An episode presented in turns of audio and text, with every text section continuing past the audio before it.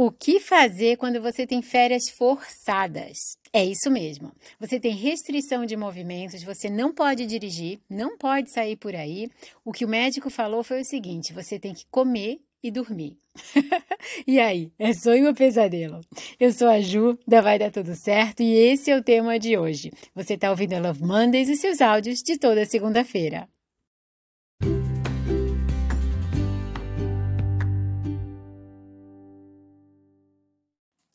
Dia 27 de janeiro, passei por uma cirurgia de quadril. Nada grave. Foram 47 aninhos correndo por aí, gastou, precisei fazer um novo e tá tudo bem, já saí dessa. Como tive antecedência, consegui me planejar, me organizar e deixar tudo mais fácil. O que, que eu pensei? Como criar esses passos para sair de qualquer situação inconveniente? Porque é chatinho, tudo bem, tem que fazer. E quando a gente não sabe que vai passar?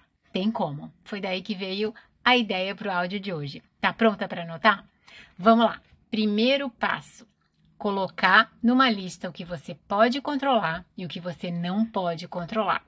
Não adianta ficar braba, culpar o mundo, sair xingando, porque só vai piorar a situação. Dentro do quadro que se apresenta, o que você pode fazer? Foi isso que eu pensei. E como eu tive antecedência, eu já fiz o passo 2 antes da situação acontecer. O que será feito durante os próximos dias de recuperação. No meu caso, ele pediu 45.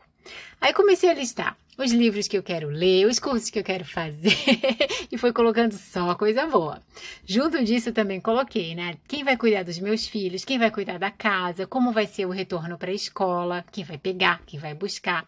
Tudo que poderia tirar a minha paz já foi colocado antes para que durante esses 45 dias eu me sentisse o melhor possível. Depois é entregar e confiar. E um terceiro e último passo, super importante, é você monitorar o seu progresso. Nesse caso especial, saúde. Então, todo dia perceber um pouquinho, nossa, eu tô com menos dor, eu consigo fazer mais movimento, tô conseguindo ler mais do que eu pensava, estudar mais do que eu esperava. Os meninos mesmo de férias estão aproveitando, veio ajuda de todo lado e começar a celebrar sua conquista, celebrar sua vida. Claro que a recuperação vai ser mais fácil, vai ser mais saudável e você vai se sentir cada vez melhor. São três passinhos, vou repetir aqui, para você sair de qualquer situação inconveniente. Já chegou, não teve antecedência, imagina que você não teve essa preparação que eu tive. Tô no meio do caos, papel e lápis na mão e lista. O que eu posso controlar, o que foge do meu controle. Só essa lista já acalma, só raciocinar sobre o emocional já acalma.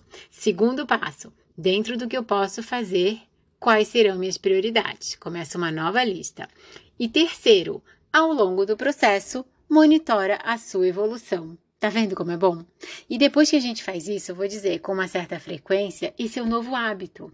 Eu não vou me desesperar, eu não vou sair por aí culpando ninguém. Eu vou aceitar, tá bom. É isso que caiu aqui no meu colo. Deixa eu ver como é que eu resolvo e tudo fica mais fácil. Porque imagina só, como eu falei, né? Ju, você tem que comer, você tem que dormir, um atestado de 180 dias. Eu olhei, Deus, ainda bem que eu trabalho por conta própria. Não dá para ficar tudo isso parada. Se a gente tiver a opção de se preparar, vai ser melhor ainda. E se você não tiver, de repente esse áudio está chegando naquele dia, naquela situação que você precisa, pega papel e lápis, faz a listinha, pensa com calma, porque eu tenho certeza que vai dar tudo certo. e você vai sair mais feliz, mais fortalecida, muito melhor dessa situação. Se quiser compartilhar, estarei por aqui nos próximos 45 dias. é só me mandar uma mensagem que eu vou responder na hora. Espero que você tenha uma excelente segunda-feira, uma ótima semana e até a próxima segunda.